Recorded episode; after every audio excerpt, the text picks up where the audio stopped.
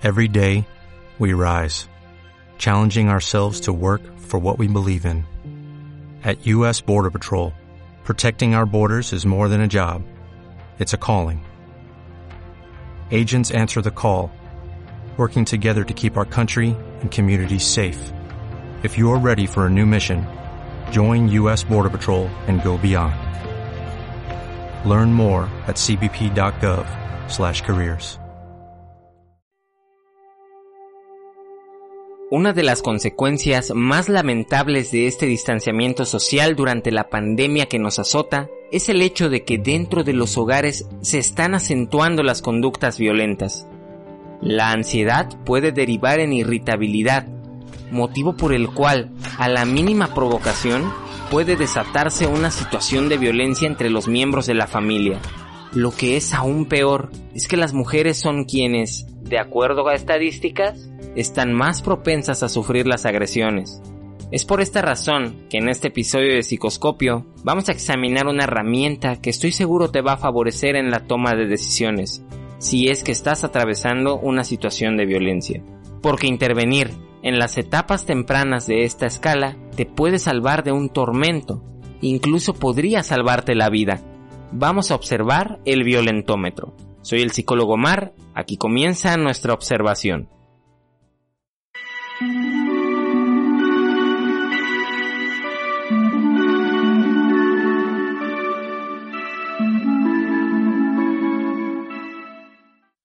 En un episodio pasado hablamos ya qué es la violencia y en particular la violencia de género. Este es un fenómeno muy amplio, pues una cosa es hablar de tipos de violencia, hay también modalidades que se refiere a los ámbitos en los que ocurre, y ese es el asunto que el día de hoy queremos atender en psicoscopio. Te voy a poner un poco en contexto de la situación que nos agrava. Durante el mes de marzo, cuando inició la campaña Quédate en casa, se registraron 115.614 llamadas de emergencia. Dicho de otro modo, 3.729 mujeres cada día pidieron auxilio por violencia. Por violencia contra la mujer, hubo 26.171 reportes, de los cuales 22.628 fueron por violencia de pareja.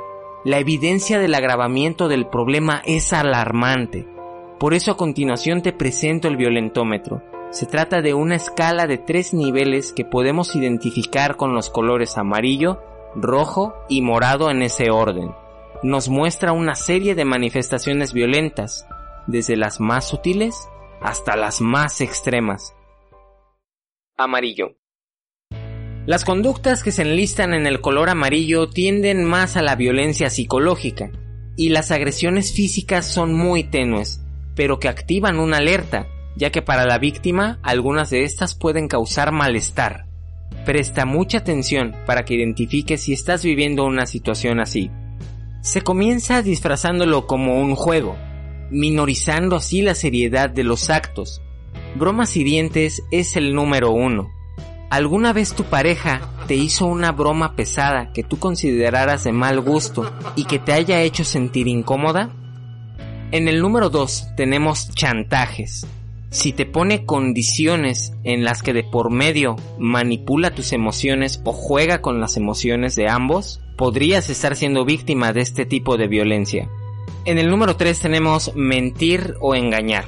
¿Sospechas que tu pareja te oculta algo importante? ¿Algo que deberían hablar como pareja y por alguna razón se rehúsa a hacerlo? Enseguida en el grado 4 tenemos ignorar, o como decimos en México, aplicar la ley del hielo. Pareciera poca cosa, pero en realidad esto a la larga puede causar daños a nivel emocional. En el número 5 vienen los celos, y esto es muy importante porque los celos son una semilla para un montón de condiciones más violentas que vamos a ver a continuación. En este nivel los celos apenas se presentan como alguno que otro comentario, como no me gusta que veas a tal amiga, no me gusta que vayas a ver tanto a tu familia, no me gusta que te lleguen mensajes de tus amigos, y tal vez podría rematar con un pero haz lo que tú quieras, pero dicho de una manera no sincera que deja un mal sabor de boca y cierta incomodidad. Después, el agresor comienza a culpabilizar a la víctima por sus reacciones, Por eso, culpabilizar es el número 6. Ya en el grado 7 encontramos descalificar. ¿Alguna vez tu pareja te hizo sentir que tu opinión no era importante? ¿Te hizo sentir que tu opinión no valía o que lo que pensabas estaba completamente mal? El número 8 y el número 9 son muy parecidos. Ridiculizar y humillar en público. Que tu pareja te haga escenas en el restaurante, en el café, en el cine o a cualquier lugar al que asistan es también un tipo de violencia. Si observas que no hace un esfuerzo por corregir este problema, lo más seguro es que se vaya a desarrollar y vamos a observar cómo se va incrementando en este violentómetro. Fíjate cómo se desarrolla esto. Hay agresores que pueden saltarse de un grado a otro. Esta es solo una visión general del desarrollo de las conductas violentas. Hasta aquí nada compromete la integridad de la persona, pero ya hay daños en la autoestima, lo que puede sembrar la semilla para un trastorno mental o un suicidio. Rojo. En esta categoría se empiezan a mezclar conductas de violencia psicológica con violencia física. Por ejemplo, vemos que el grado siguiente, ya en el número 10, es intimidar o amenazar, el agresor busca ejercer un control sobre la víctima infundiendo miedo. En este grado, las amenazas son sentencias muy serias, sin armas u objetos de por medio, o a lo mucho el agresor o agresora levantaría el puño dando a entender que está a punto de ejecutar un golpe. El grado 11 es controlar o prohibir. Por citar algunos ejemplos, te puede prohibir amistades, familiares, dinero, lugares, vestimenta, apariencia, actividades, mensajes, etc. Tal vez recuerdas el caso de Bella en el episodio pasado cuando hablábamos que su pareja le había prohibido incluso leer libros. Tómate un momento para pensar, ¿mi pareja me ha prohibido alguna de estas cosas? Un acto muy despreciable es el que aparece en el número 12, destruir objetos personales particularmente si tienen un valor sentimental para el poseedor. Esa es una muestra de odio muy clara, no la tomes a la ligera. En el número 13 tenemos manosear. Aquí detona la violencia física. Ya pasamos al contacto corporal agresivo y sin consentimiento. Esta conducta debe presentarse en un momento inapropiado, en el que la víctima no se sienta cómoda con el acto. En el 14 están las llamadas caricias agresivas. Estas no son otra cosa que una incitación sexual que puede encaminar a una violación si no se hace por detenerlas. Otro ejemplo de caricias agresivas es que tu pareja te esté maltratando, te esté jaloneando con el pretexto de que así se lleva contigo y que si te quejas eres una exagerada. En el 15 tenemos golpear jugando. Esto nos recuerda a las bromas hirientes que previamente comentamos, pero ahora con daños a la integridad física ya que puede incluir pellizcos, jalones de cabello, aprisionar el cuello o aplicar alguna llave de sometimiento, cachetadas o palmadas en la nuca, en un contexto forzado de Así nos llevamos, no exageres, solo estamos jugando. A partir del grado 16, las conductas se distinguen por una premeditada o impulsiva reacción que ya ni siquiera trata de minorizarse con bromas. Aquí la intención es herir, causar dolor y someter. Si se comienza pellizcando o arañando, en el 17 empujar y jalonear, como es típico de los forcejeos cuando se va a iniciar una pelea. En el 18 se manifiestan las cachetadas o bofetadas. Puede incluir también puñetazos. Y para terminar esta categoría con el grado 19, patear. Una patada bien ejecutada puede inmovilizar a la víctima o provocar sangrados, dependiendo del área del cuerpo donde se aplique. Morado. Dentro de esta categoría se identifican conductas que pueden poner en riesgo la vida de la víctima. Son los grados de violencia más avanzados que culminan con asesinatos o suicidios, pero cabe insistir que todo esto puede prevenirse. Incluso en los grados avanzados todavía hay una salida. El grado 20 es encerrar y aislar como el caso de Ingrid Escamilla en la Ciudad de México este 2020. La información obtenida de las investigaciones en su caso reveló que su esposo le prohibía salir y le prohibía visitas en casa. Esto lo hacen los agresores para destruir la red de apoyo de la víctima. permitiéndole un mayor control sobre ésta, haciéndole creer que no tiene a nadie y que no recibirá ayuda. En el grado 21 regresamos a las amenazas, pero esta vez con cualquier tipo de arma u objeto contundente o punzocortante. Existe una alta probabilidad que en ese momento ocurra un ataque. Si te ves en esta situación, es mejor conservar la calma, hacer un esfuerzo por bajar los ánimos. Si no tienes entrenamiento de defensa personal para quitarle el arma, mejor no lo intentes se puede dar un forcejeo donde alguien salga herido. Tampoco trates de huir en ese momento. Síguele la corriente al agresor y a la primera oportunidad. Repito, una vez que se hayan relajado, huye, porque estas alturas son ya muy peligrosas. La número 22 son ya literalmente amenazas de muerte. Deben tomarse muy en serio. El agresor no está exagerando. Quizá lo tenga planeado o por lo menos haya fantaseado con llegar a los extremos en un ataque de ira. El grado 23 se refiere en particular a la primera violación sexual, con existencia de penetración forzada y sin el consentimiento de la víctima. Esto no es privativo de casos de violación por parte de desconocidos en espacios como calles, el metro o el transporte, el antro, etc. Las violaciones se pueden presentar en noviazgos y matrimonios, si la víctima lo permite o no actúa para denunciarlo, es muy probable que el episodio vuelva a suceder y se observa en esta escala en el grado 24. Abuso sexual. Este se caracteriza por tener un tono más psicológico que la violación. De hecho, no hay agresiones físicas en este. El agresor consigue sus objetivos con base en engaños, manipulación. Algunos ejemplos de abuso son toqueteos, masturbaciones, acoso, obligar a alguien a observar la realización de actividades de índole sexual o forzar a la víctima a mostrar su cuerpo, valiéndose de una posición de superioridad. El número 25 es violación.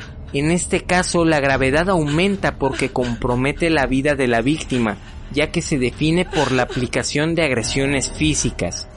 En una violación, el agresor, más que saciar su necesidad sexual, busca saciar una necesidad de poder a través de la dominación sexual.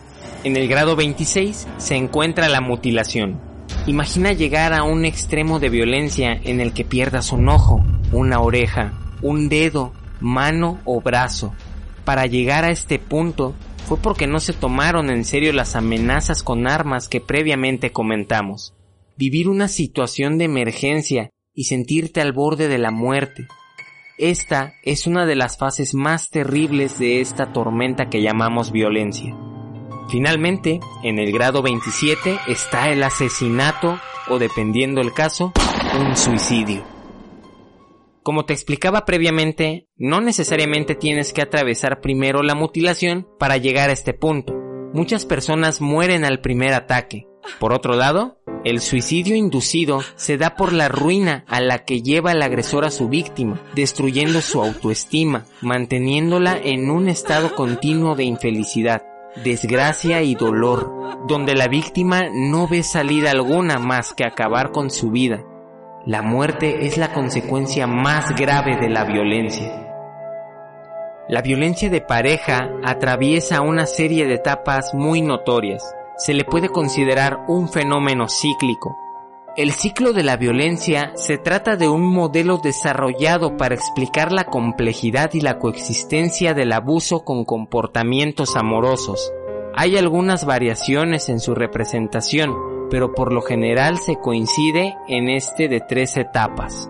La primera es la fase de acumulación de tensión. Aquí han ocurrido una serie de malentendidos, acusaciones, o hasta cuestiones externas como una deuda, por ejemplo, que mantiene irritable al agresor o a la víctima, aunque generalmente es el agresor. Se pueden presentar agresiones sutiles del color amarillo del violentómetro. En la segunda fase, la tensión es tal que solo se necesita un detonante de pretexto para recurrir a agresiones más fuertes. Aquí pueden ocurrir violaciones, golpes y graves insultos. La tercera fase consiste en un periodo de calma aparente. Se le llama luna de miel porque el agresor muestra arrepentimiento tras la agresión. Este arrepentimiento puede ser genuino o fingido.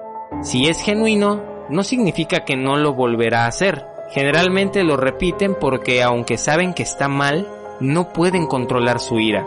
El agresor trata de cubrir el daño que hizo mediante regalos, pide perdón y promete que dicho episodio no va a volver a suceder. A veces, en esta etapa, el agresor desplaza la culpa hacia la víctima con expresiones como No me gusta llegar a esto, pero es que tú me haces enojar. Después de esto, se hace un esfuerzo por volver a la normalidad, hasta que vuelven los factores diversos que intervienen para acumular tensión nuevamente. La violencia es un cáncer en toda sociedad y en toda familia. Tú que me estás escuchando ahora, si estás viviendo uno de estos tormentos, sé consciente que no estás sola. Evita normalizar esto repitiéndote ideas como así son todas las relaciones. Si hago lo que me pida, ya no me va a agredir. El verdadero amor siempre perdona. Algún día va a cambiar y me va a tratar bien. No digo que sea imposible, pero si el agresor no está llevando un seguimiento para el manejo de sus emociones, entonces son muy pocas las probabilidades que cambie. Rompe el silencio. A continuación te comparto los números telefónicos de la Red Nacional de Refugios en México. Ahí vas a encontrar apoyo como atención psicológica, asesoramiento para levantar las denuncias y te dan estrategias para salir de tu casa si la situación es de alto riesgo. Los teléfonos son para el área metropolitana 52 43 64 32 y para el interior de la República la línea nacional 800 8 22 44 60. Muchas gracias por tu atención para el episodio de hoy. Recuerda que esta información es para que se divulgue y puedas ayudar a alguien que lo necesite. Si sabes de alguien a quien esta información le pueda ser de utilidad, no dudes en compartírselo. Recuerda seguir a Psicoscopio en todas sus redes sociales para que sigas aprendiendo más sobre el cuidado de tu salud mental. Si te gustaría obtener mis servicios de atención psicológica online, escríbeme un mensaje privado en Twitter o Instagram a arroba psicoscopio tv o un correo electrónico a psicomar.imss.gmail.com. Avísame que vienes del podcast ya que tengo un regalo especialmente para ti. Nos vemos en la próxima observación.